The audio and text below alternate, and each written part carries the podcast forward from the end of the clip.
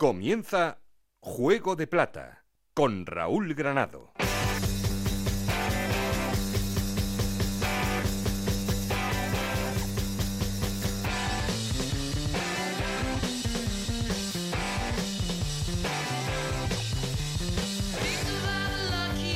Hola, ¿qué tal? Muy buenas, bienvenidos a Juego de Plata, el podcast de Onda Cero en el que os contamos todo lo que pasa en Segunda División.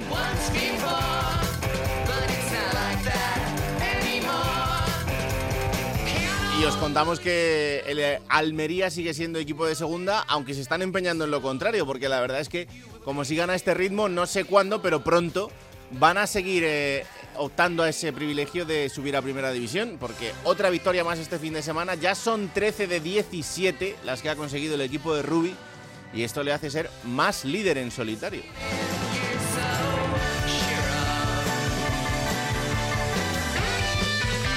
Líder sólido además porque el Eibar empataba este fin de semana en lo que creo que es un pequeño pinchazo porque era frente al Lugo conseguir un punto, aunque cualquier partido es complicado en la categoría, pero el conjunto de Ipurúa se queda a 8 puntos del Eibar en esa persecución. Quien cada vez está más cerca es el Tenerife, que se está empeñando en poner las cosas complicadas tercero en la clasificación, junto a la Ponferradina, que volvió a dar la sorpresa este fin de semana ganándole un Sporting de Gijón al que cada vez se le está poniendo peor cara ya fuera y lejos de los puestos de playoff.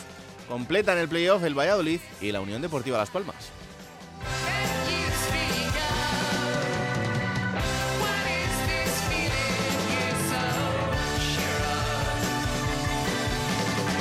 Y por abajo en problemas sigue la Real Sociedad B, el Fuenlabrada, la Morevieta y el Alcorcón, que sigue siendo el colista de la categoría.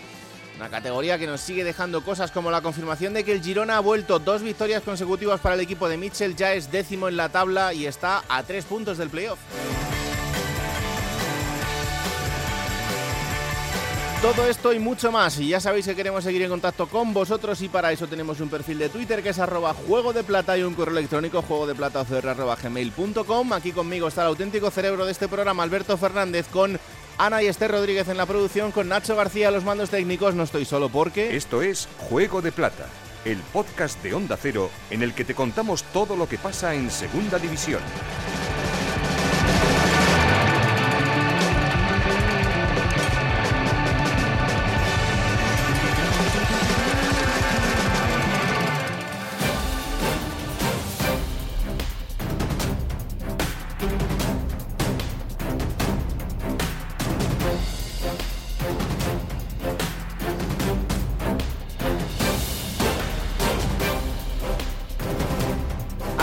Titulares en Ponferrada porque la Ponferradina de John Pérez Bolo le ganó 4-1 al Sporting de Gijón y el equipo de Bolo sigue a un gran ritmo. Roberto Ugarte. Victoria de muchos quilates, la conseguida por la Sociedad Deportiva Ponferradina anteayer frente al Real Sporting de Gijón, al que goleó por cuatro tantos a uno. Llevaba dos meses el eh, conjunto berciano sin conseguir la victoria como local, rompió y cerró esa racha negativa goleando al conjunto de David Gallego. Se puso pronto de cara el eh, partido para los intereses del conjunto berciano, lo hizo gracias al eh, tanto en el minuto 10 de Sergio Rich, segundo en la cuenta particular del eh, Menorquín. A la media hora de juego, Yuri de Sousa ampliaba la renta haciendo el 2 a 0 y con el Sporting noqueado, Dani Ojeda en una contra espectacular y de libro en la que le cede el balón a Gus Medina hacía el tercero. El conjunto asturiano tuvo una tímida reacción en el inicio de la segunda mitad con el gol de Nacho Méndez reacción que quedó rápidamente abortada con el eh, tanto de cabeza de José Manuel Arias Copete, uno de los jugadores revelación en lo que va de Liga Smartbank. El triunfo sitúa al conjunto berciano cuarto con 29 puntos.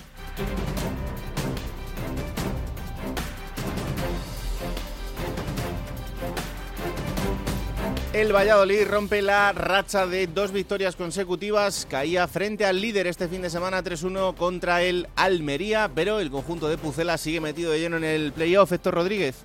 Pues la verdad es que el Real Valladolid salió reforzado anímicamente y a pesar de la derrota del Estadio de los Juegos Mediterráneos, porque entienden en la plantilla que dirige Pacheta que fueron capaces de plantar cara al líder absoluto y gran dominador de la categoría cuando el partido estaba igualado numéricamente. Se quejan, eso sí, de la expulsión de Oscar Plano y también del hecho de que sigan sin verse beneficiados por ni siquiera un solo penalti cuando ya se van disputados 17 partidos de liga y siendo uno de los equipos más poderosos ofensivamente hablando de la categoría. En cualquier caso, el Real Valladolid ahora tiene que pensar en el futuro, en el partido contra el Cartagena y en intentar recuperar cuanto antes a hombres importantísimos y ese fue tal vez el gran peaje del partido que salieron lesionados del estadio almeriense. El Yamik, Son Weisman y Luis Pérez están entre algodones y son seria duda para el partido del fin de semana, del mismo modo que Yanko y Rubén Alcaraz, que no pudieron jugar el último compromiso liguero, también están realizando ejercicios al margen de sus compañeros y su participación es más que dudosa para el choque del fin de semana.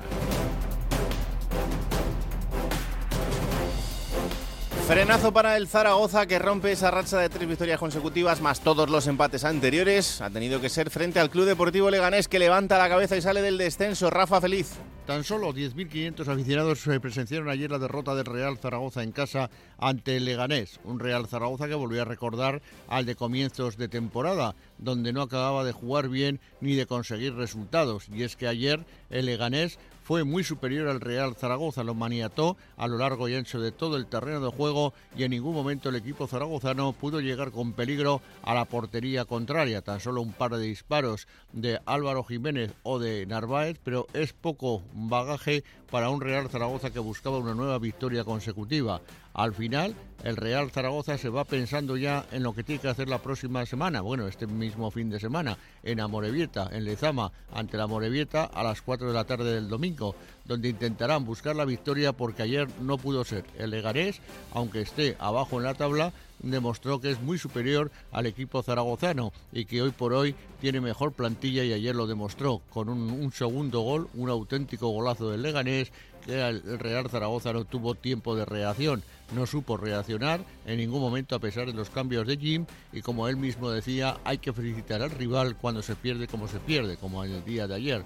Por lo tanto, derrota para el Real Zaragoza y a pensar en ese futuro más próximo que no es otro que el domingo, 4 de la tarde, como decíamos, ante el Amorebieta.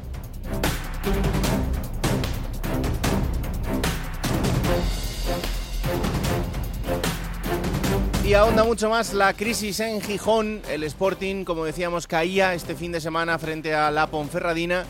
Es décimo tercero en la clasificación, cuatro derrotas consecutivas más todo lo anterior, Juan Gancedo. El Sporting no levanta cabeza. Está claro que la crisis es más profunda de lo que pensábamos inicialmente.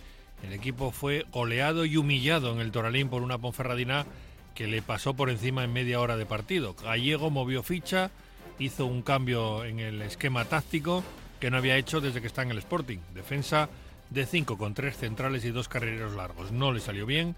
Por momentos incluso los jugadores no sabían cómo comportarse ante las acciones de ataque de la Ponferradina. En la segunda parte se frenó la sangría con un gol de Nacho Méndez, enseguida volvió a marcar la Ponfe y ahí murió el partido para un 4-1 humillante que deja a los rojiblancos muy tocados. Es un punto de los últimos 21 en juego, siete últimas jornadas, un empate, seis derrotas. Gallego tiene el crédito bajo mínimo. Se va a sentar en el próximo partido frente al Fuenlabrada en el Morinón, pero ahí dictará sentencia a la afición. Veremos qué es lo que pasa con la hinchada rojiblanca, que está absolutamente decepcionada en ese partido si no se logra la victoria. Ya saben todos los oyentes que cuando el público mira al palco, el palco siempre toma la misma decisión. Y esa no es otra que cortar la cabeza del entrenador. De momento Gallego sigue, pero la verdad está en una situación realmente complicada.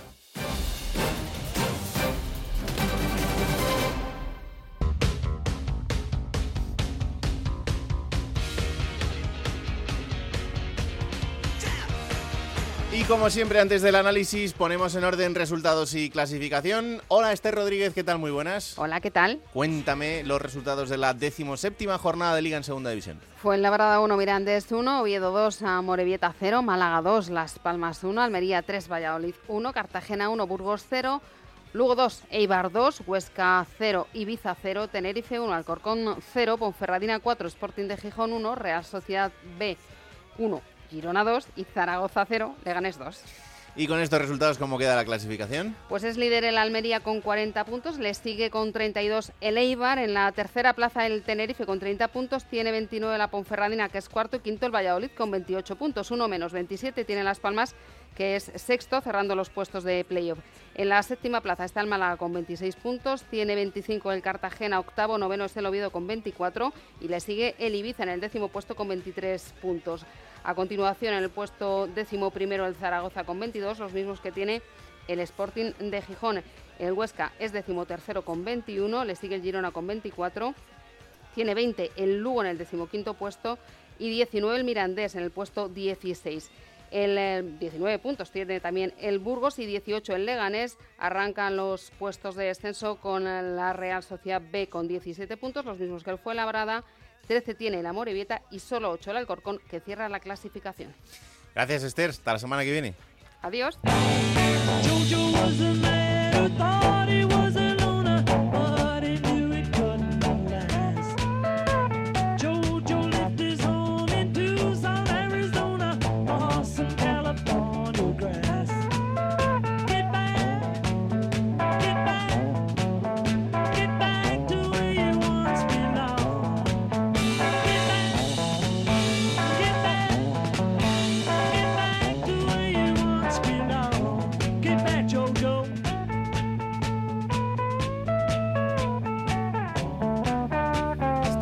Para no moverse mucho, ¿eh?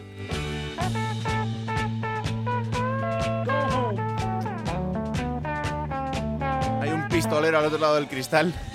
El que se mueva lo fusila.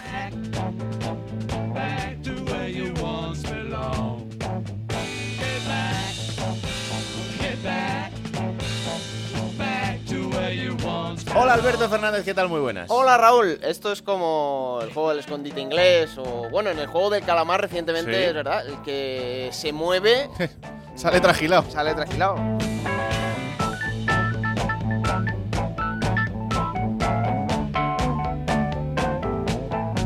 ¿Y cómo es que tú estás? Pues bien. Bien, ¿no? Bien.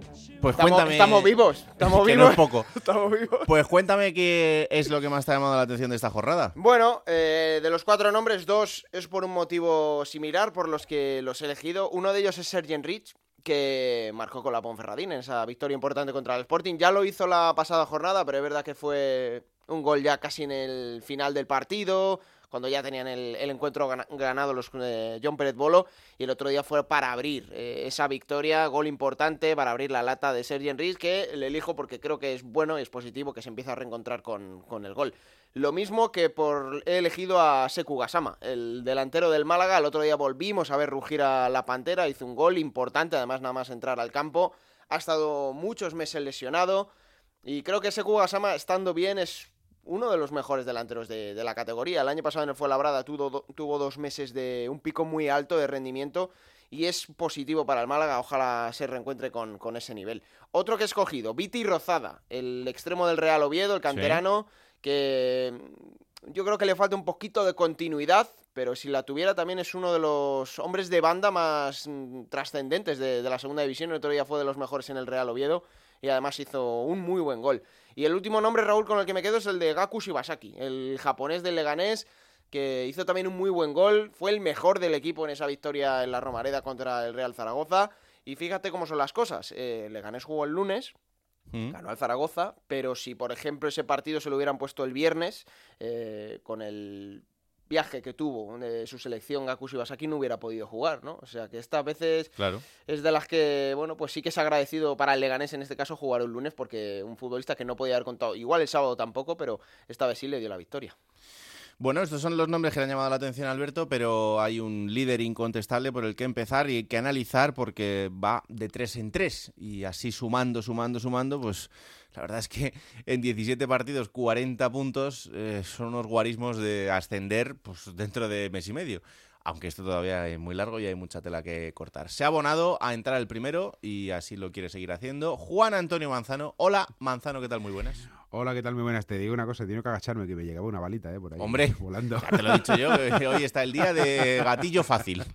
Así que cuidadito con lo que hacemos. Está bien, está bien. está Que, bien. mm, que esto se está poniendo bastante serio. Escuchaba a Rubi con, Sí. con Paco Reyes en Radio Estadio Noche el, el sábado y bueno, pues el, el mister lo decía, ¿no? Que mm, es verdad que no que todavía queda mucho por delante, que no se puede hablar de el ascenso directo como algo que sea ahora mismo ya Mm. algo real.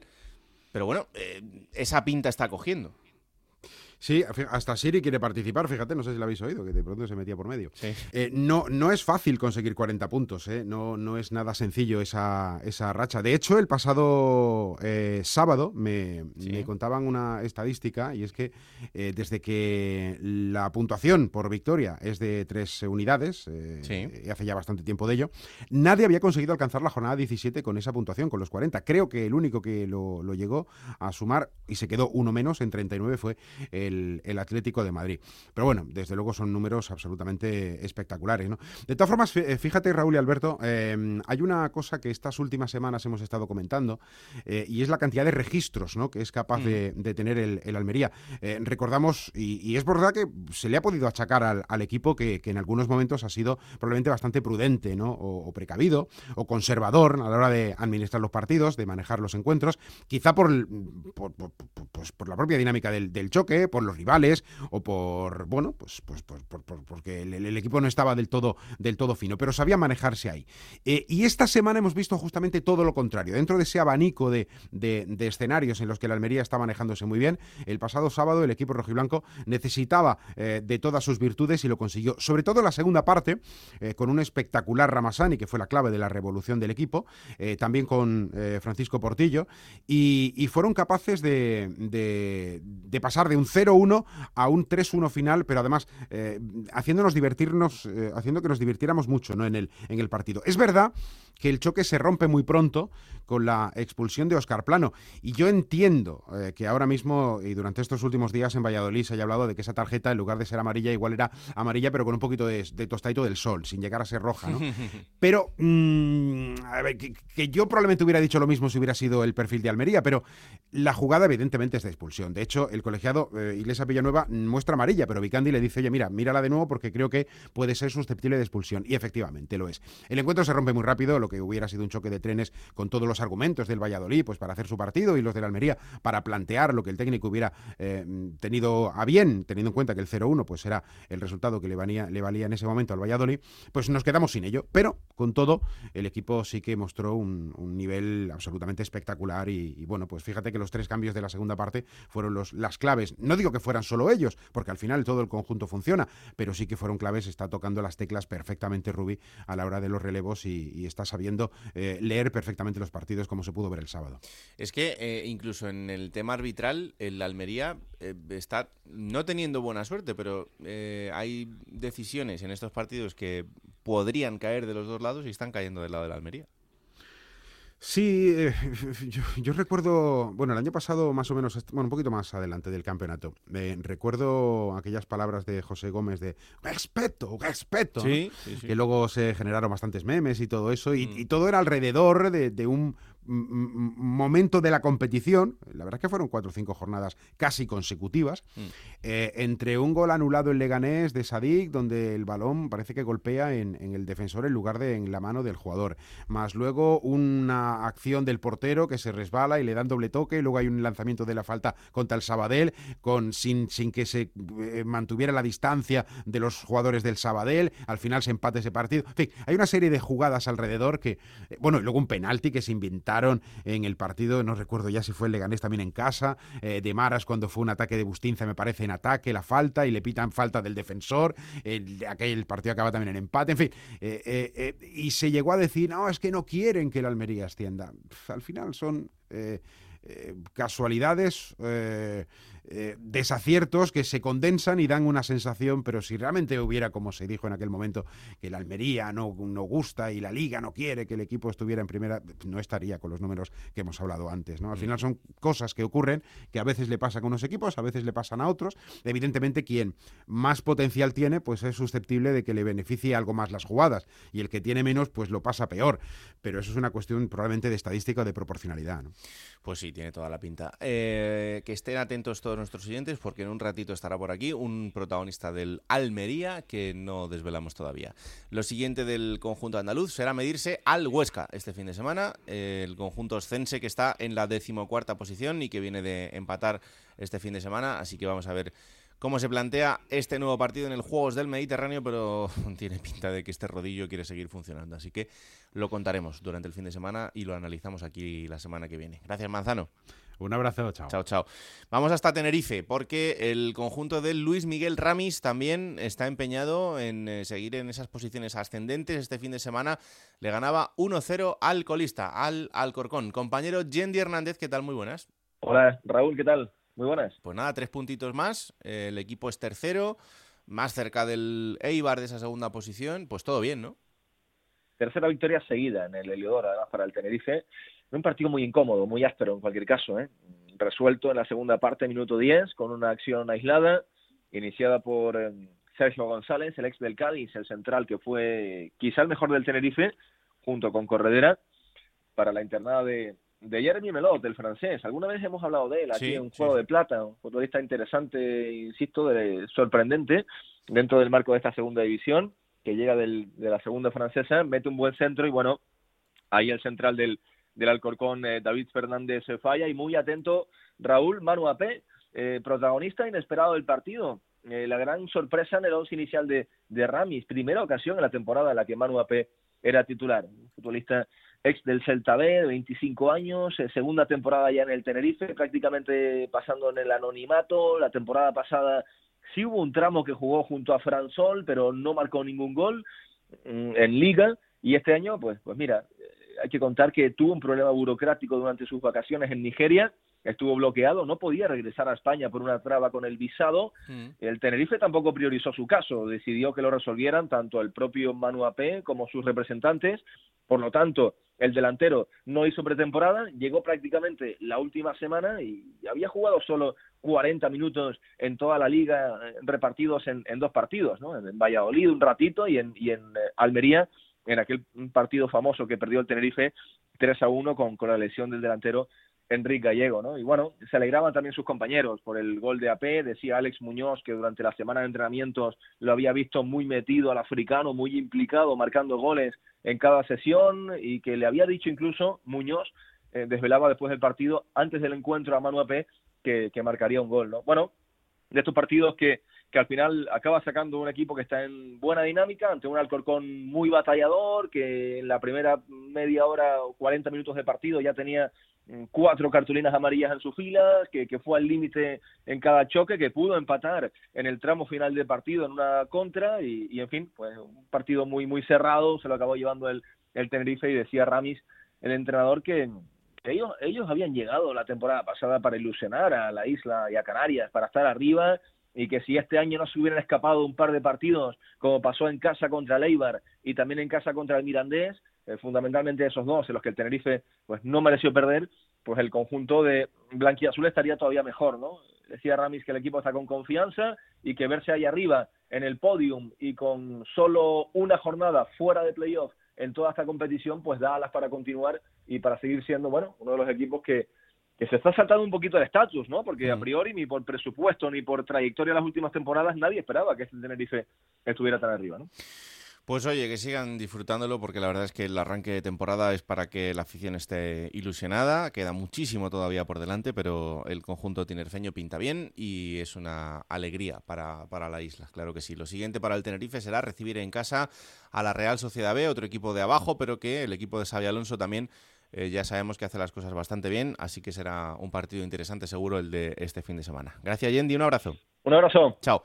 Vamos hasta Málaga. Hombre, tenía yo muchas ganas de recuperar a Isa, que hace tiempo que no hablábamos con ella, y lo va mereciendo, porque el Málaga, con dos victorias seguidas, este fin de semana esa segunda victoria también frente a la Unión Deportiva Las Palmas en un partido importante además porque es un equipo que está inmediatamente por encima, se asoma cada vez más al balcón del playoff. Isabel Sánchez, muy buenas.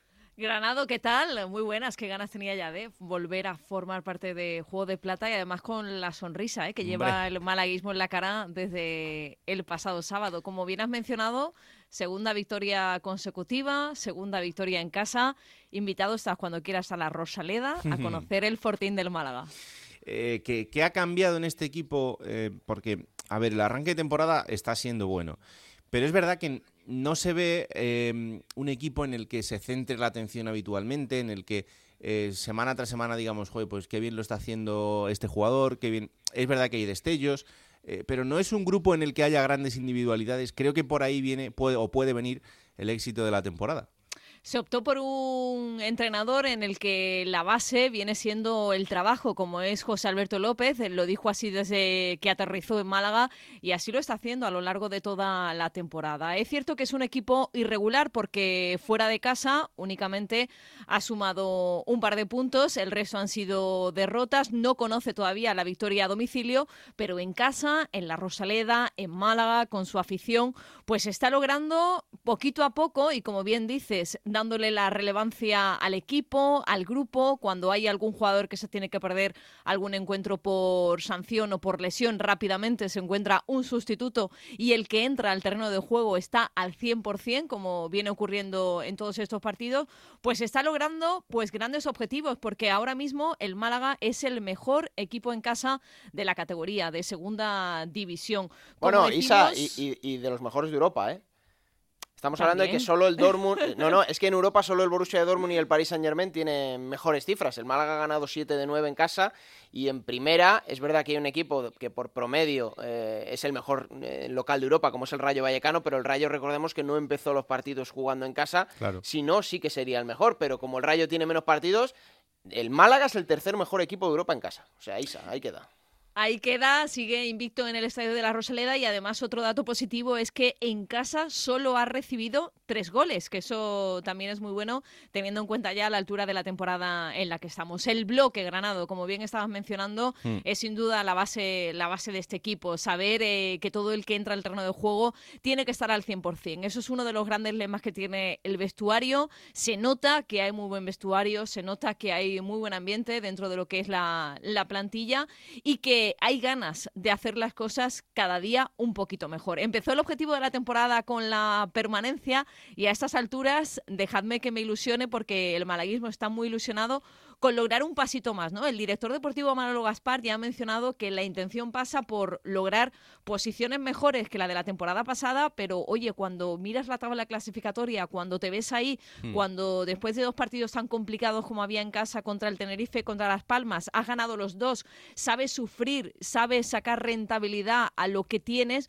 pues la verdad es que hay muchas ganas de considerar que al menos el Málaga tiene que luchar por estar en los puestos de playoff. Porque además poco a poco van saliendo las cosas a jugadores como uno que tú bien conoces, Antoñín, que juega a Málaga, que durante estas primeras jornadas ha llegado incluso a ponerse en duda de su capacidad y su y sus opciones de cara a este once inicial de José Alberto López. Y ahí está, marcó el, el sábado, se quitó esa espinita que es lograr un, un gol, lo, que lo mismo que le ocurrió a Sekou Gasama, que viene llamado a ser el hombre gol de aquí de este Málaga, pero ya la Pantera logró el sábado ese segundo gol. Vaya golazo, por cierto, vaya testarazo, y que dio además la victoria para, para el Málaga. Lo que queda ya, lo que le queda a este equipo, sobre todo para quitarse una gran losa, es lograr una victoria lejos de la Costa del Sol. Bueno, pues mira, este fin de semana lo puede conseguir en el plantillo frente al Burgos, que es el próximo rival que tiene el Málaga para este fin de semana y,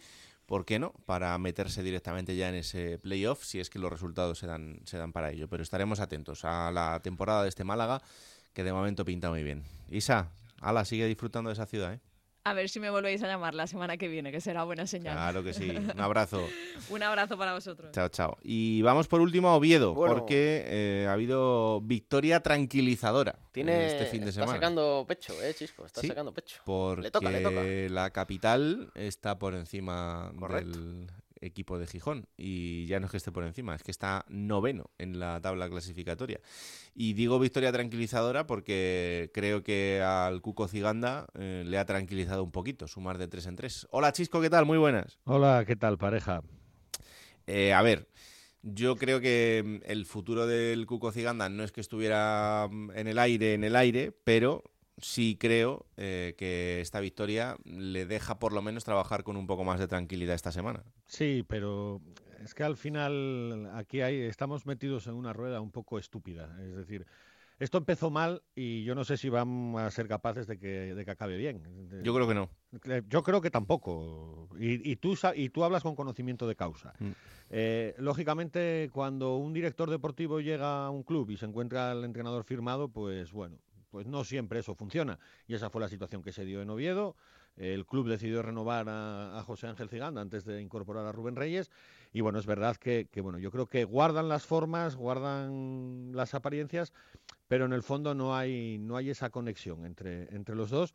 Y aquí vivimos, pues eso, una semana o dos semanas que se dan los resultados torcidos, se pone en el disparadero a Ciganda, dos semanas con resultados buenos, está todo tranquilo, pero yo creo que va a ser una dinámica. Y además creo que es una muy mala dinámica para un, para un equipo y para un club, vamos, para un proyecto en general, ¿eh? no, Mm. ya no para el Oviedo, para cualquiera. Pero bueno, sí, de momento ese triunfo frente a la Morevieta deja a la gente bueno, un poco más calmada y sobre todo porque, bueno, pues es verdad que a falta de cuatro partidos para, para que acabe la primera vuelta, bueno, pues estás más cerca, yo creo que casi nunca, de, de la zona de playoff, quitando el primer año de- del regreso a, a Segunda División A.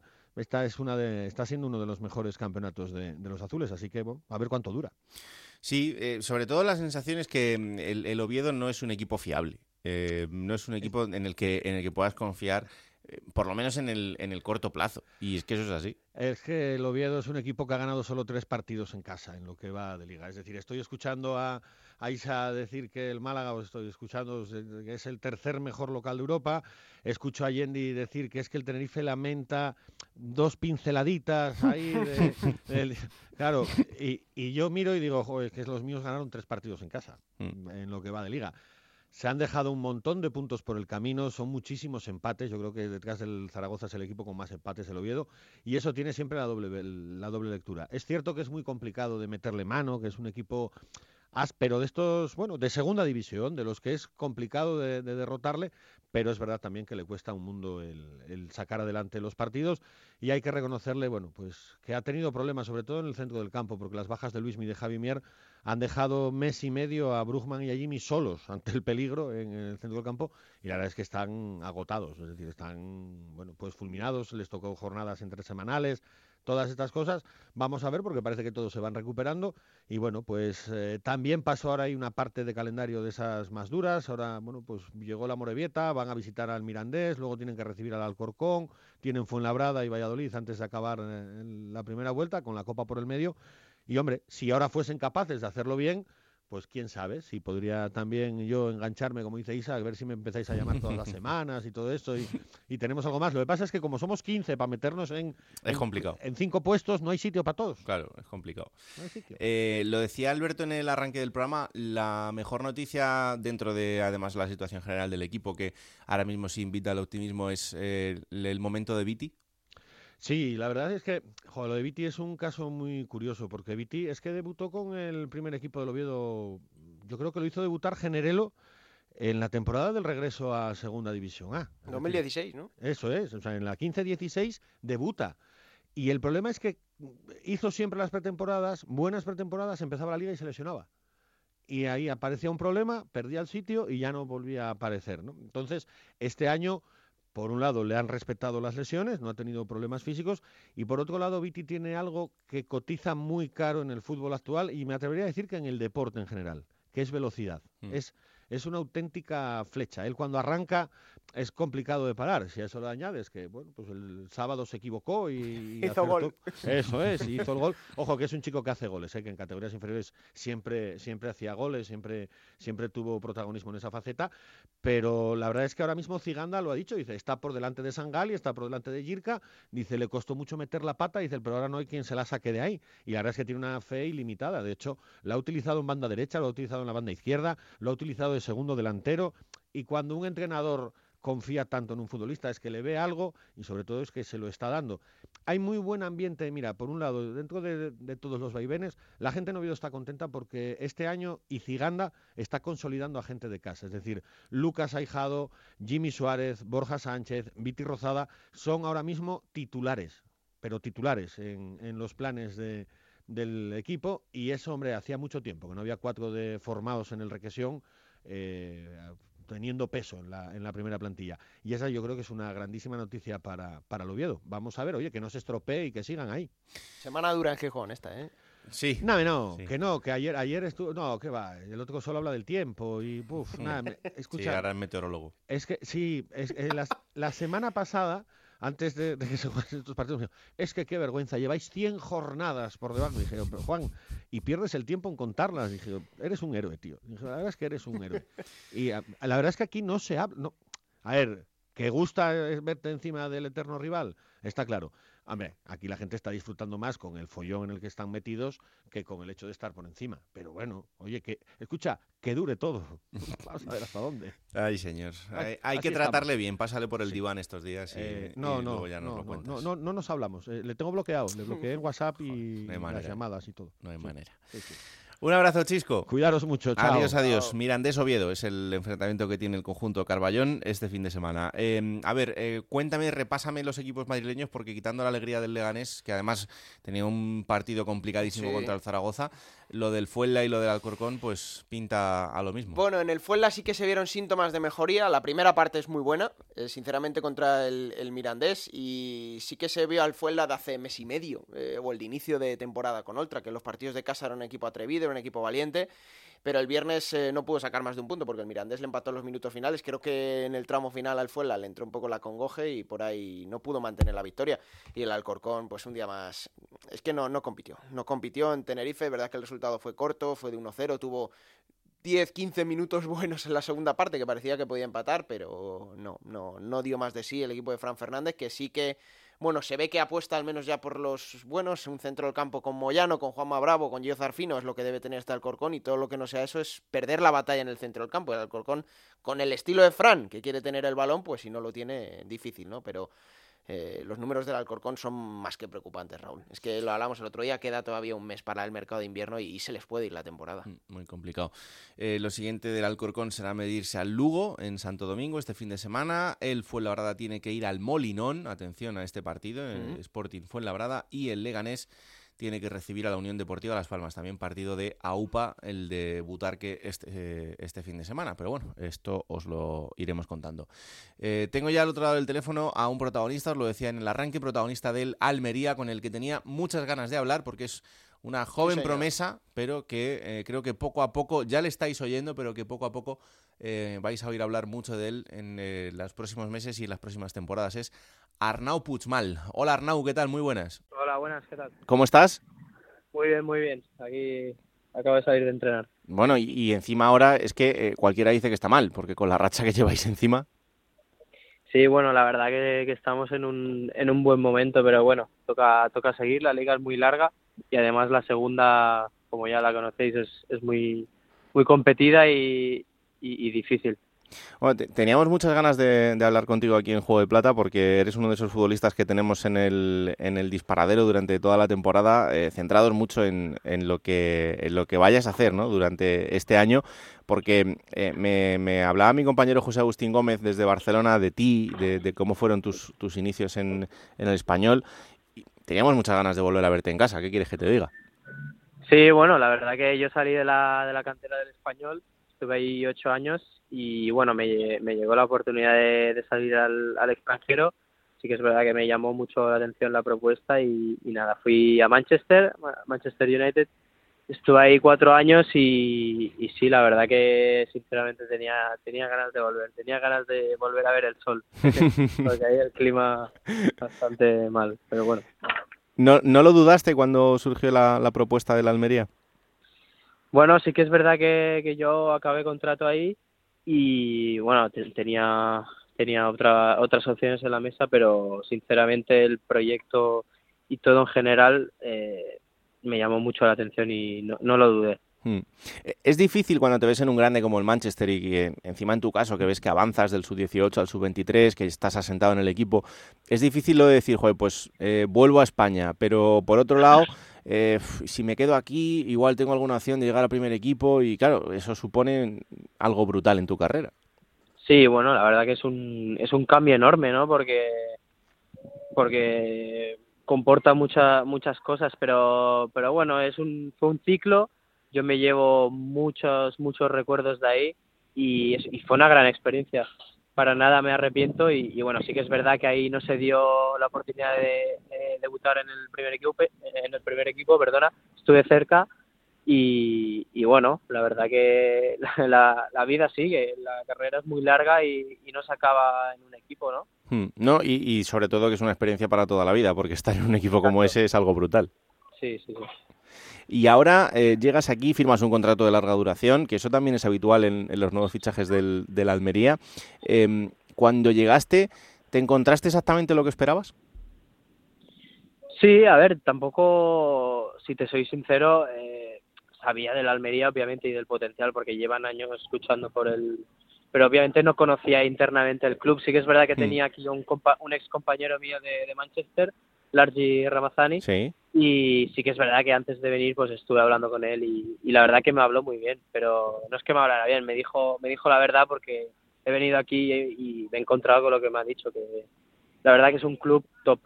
No, eso te iba a decir, porque luego eh, cuando ves la realidad de lo que te encuentras, más allá de, los, eh, de la historia que tiene Almería, y de lo que significa su paso tanto por primera como por segunda, eh, en el momento actual, desde dentro debe ser como estar en, en un club, entre comillas, importante, ¿no? Sí, sí, no, la, la verdad que aquí dentro se siente como, como un club un club grande y, y bueno que aspiramos a, a grandes cosas. Hay que, como te he dicho antes, hay que seguir porque la liga es muy larga, pero sí que sí que es verdad que estamos estamos ilus- ilusionados. Hmm. Em, eh, Lo que tú dices es cierto, ¿no? Y la segunda es, es tremendamente larga, pueden pasar muchas cosas, pero claro, enganchar una racha como esta vuestra de ahora eh, no te da el objetivo, pero sí te pone en una situación más o menos encauzada y de, y de tranquilidad en el día a día. Sí, obviamente, como, como tú dices, no es fácil y pero bueno, te da también te da te da esa confianza, ¿no? Para seguir, porque sí que es verdad que, que son puntos, pero como te he dicho, no no nos relajamos, que eso yo creo que es que es una virtud de este equipo, que el equipo sigue trabajando como, como si lleváramos los mismos puntos que, que el tercero, el cuarto, etcétera. O sea que lo que te he dicho, toca toca seguir, solo Hmm. miramos para la- para adelante. Y para alguien como tú con 20 años, pero ya con, con este bagaje, eh, ¿la categoría te ha sorprendido para bien? Sí, sí, no, la verdad que yo sí que es verdad que me esperaba, me esperaba algo así, pero también me ha sorprendido mucho por el tema físico, porque yo vengo de Inglaterra, Hmm. sí que es verdad que ahí el fútbol es, es muy físico. Y yo, yo creo que lo definiría como es mitad fútbol español, mitad eh, fútbol inglés, porque sí que es verdad que tiene jugadores de muchísima calidad en segunda división, pero también tiene ese punto físico, ¿sabes? Que, que, que lo necesitas para, para el juego. Entonces yo creo que me ha ido muy bien esta categoría. Ajá.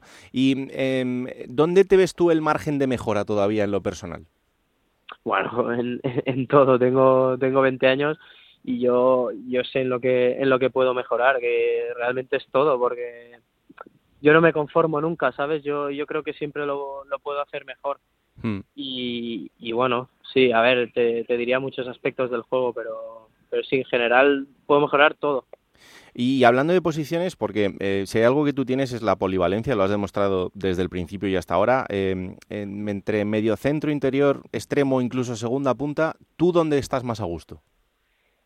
Bueno, sí que es verdad que yo he jugado, como tú dices, de todo, porque es que he jugado de, de lateral izquierdo hasta delantero, o sea, he jugado, he pasado por todas las posiciones, que eso me ha, me ha ayudado a, en el futuro, obviamente, ¿sabes? Hmm. Y, y pero bueno, yo, yo la verdad que me siento más cómodo de, en esa posición de interior, 8 o 10. Ajá. ¿Y en quién te fijas para, para seguir mejorando? Pues, pues mira, a mí me gusta mucho Kovacic. Ahora está en el Chelsea, que Sí, lo conocéis, está sí. en Madrid, obviamente. Mm. Y la verdad que es un jugador que me, que me fijo mucho porque si tenemos, bueno, yo me parezco a él, obviamente, no, me, no él a mí.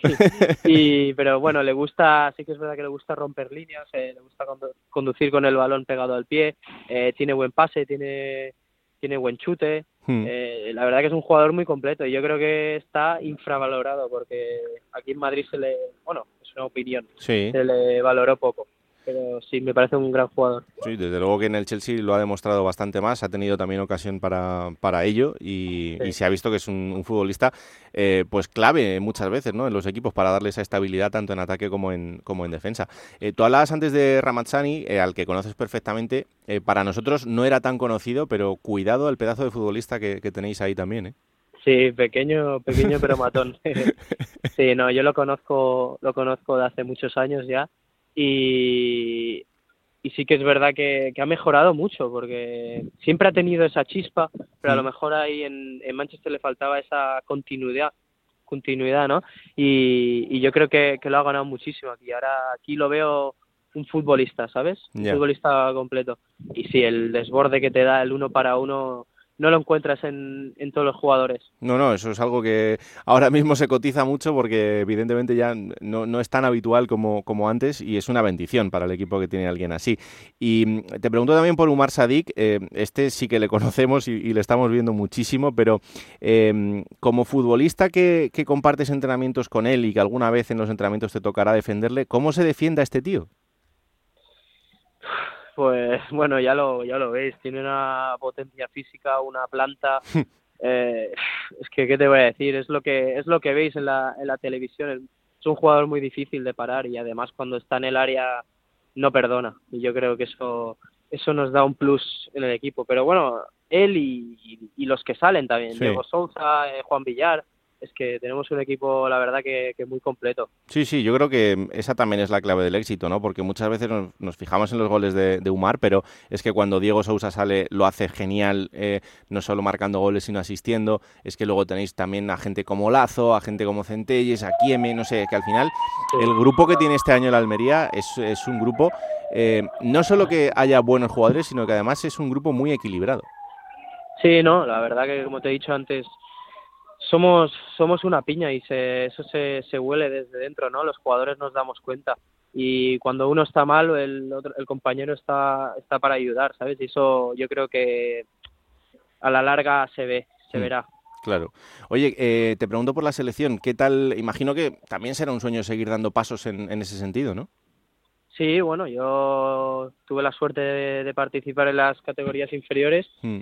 Sí que, sí que es verdad que ahora la sub-21, pues, pues bueno, no, no me ha tocado participar, pero, pero bueno, yo siempre, yo siempre estoy preparado. Bueno, es, es un momento de cambio y de tránsito, o sea que también puedes entrar en esa, en esa nueva hornada, ¿no? Que esperemos que nos dé también los éxitos del, del futuro y seguir creciendo, como tú bien dices, en una selección que tú ya, ya conoces perfectamente en las Sí. categorías inferiores. Totalmente. Pues Arnau, un placer haberte conocido. Eh, la siguiente la hacemos en persona, si te parece, y hablamos tranquilamente, eh, que eso será una señal de que el Almería va muy bien. Que haya suerte este fin de semana en el, en el partido contra el Huesca y que, que no pare la racha, ¿no? Muchísimas gracias. Un abrazo, Arnau. Un abrazo.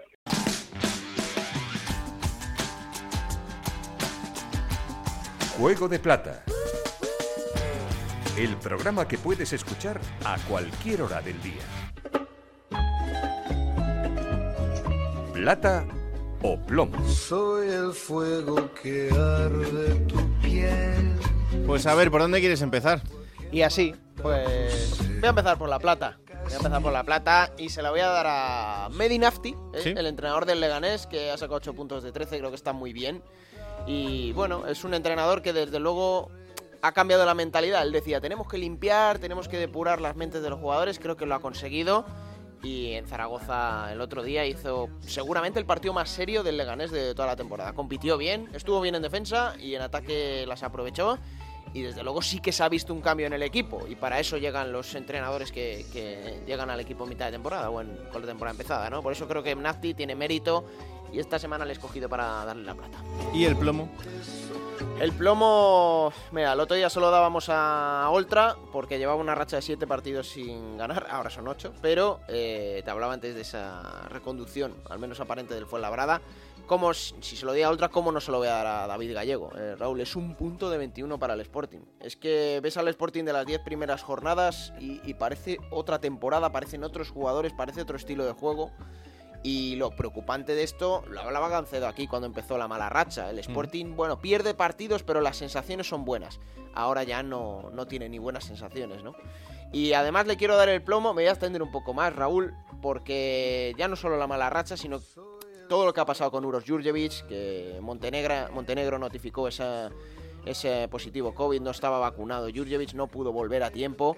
Eh, creo que el otro día David Gallego, y estoy de acuerdo, lo comentaba Edu Pidal en Radio Estadio Noche el otro día, eh, perdió una muy buena oportunidad para invitar, para instar a la gente que, se tenga que vacunar, porque si no pasan este tipo de cosas, y al sportinguismo.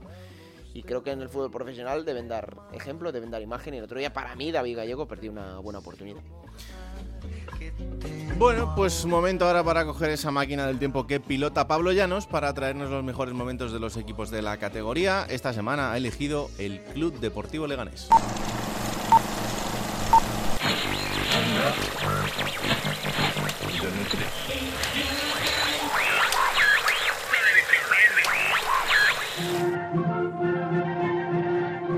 4 de junio del año 2016 en España. La actualidad pasa por la inestabilidad marcada por la ausencia de un gobierno y por unas nuevas elecciones generales, así como por Barcelona y los enfrentamientos en el barrio de Gracia y por el fallecimiento de Luis Salom. Fuera de nuestras fronteras, Venezuela y el conflicto entre Alemania y Turquía junto a París centran todas las miradas. Además, Mike Posner con CB son número uno de todas las listas musicales con su sencillo I Took a Pill en Ibiza. Sin embargo, al sur de Madrid las cosas son completamente diferentes. Al margen de todo lo que suceda en la ciudad de Leganés, todos los ojos miran al estadio de Andúba y es que allí, Club Deportivo Leganés, se juega la posibilidad de estar por primera vez en su historia en la primera división del fútbol español. El conjunto, dirigido por Asier Garitano, se encuentra ante una oportunidad de oro después de una magnífica temporada. Los pepineros están en su segundo año en la categoría de plata tras su retorno a la misma la campaña anterior. Y es que los del sur de Madrid tienen ante sí una opción única, ya que dependen de sí mismos. Una victoria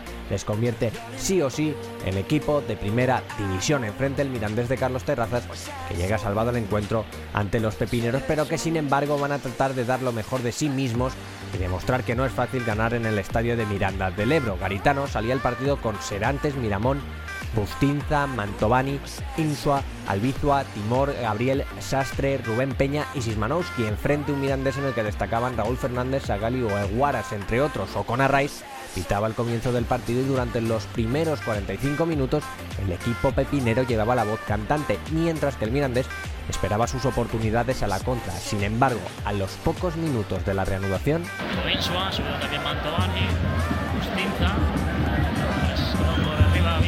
Gabriel también.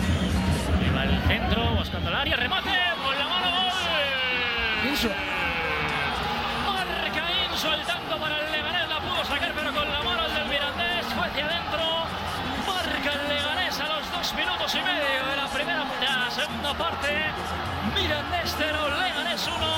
Tiene un poco más cerca el ascenso el Leganés. El marcador no se movería más. El Club Deportivo Leganés era equipo de primera división por primera vez en sus 88 años de vida. El conjunto de Asier Garitano pasó a ocupar un lugar privilegiado en la historia del Leganés.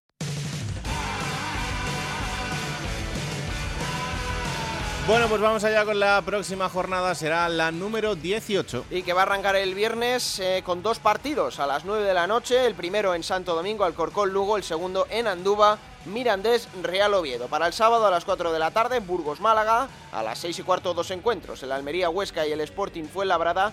A las 8 y media cerrará esa jornada sabatina el Valladolid. Cartagena. Domingo 2 de la tarde, Butarque, Leganés, Unión Deportiva Las Palmas. A las 4, Amorebieta, Zaragoza e Ibiza, Ponferradina. Y a las 6 y cuarto, Tenerife, Real Sociedad B. Nos quedará, Raúl, un partido para el lunes 29 de noviembre a las 9 de la noche en Ipurúa, Eibar, Girona. Bueno, pues eso será el fin de semana, os lo contaremos en Radio Estadio, también en Radio Estadio Noche. Aquí estaremos la semana que viene para repasar todo lo que haya ocurrido. Esto es Juego de Plata, el podcast de Onda Cero en el que os contamos todo lo que pasa en la segunda división que tenéis disponible cada martes a partir de las 5 de la tarde en Onda es para que os lo descarguéis, lo compartáis y le digáis a todo el mundo que existe este bendito programa que hacemos con tanto cariño. Que la radio os acompañe. Chao.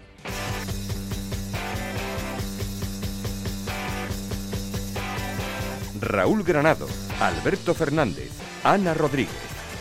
Juego de Plata.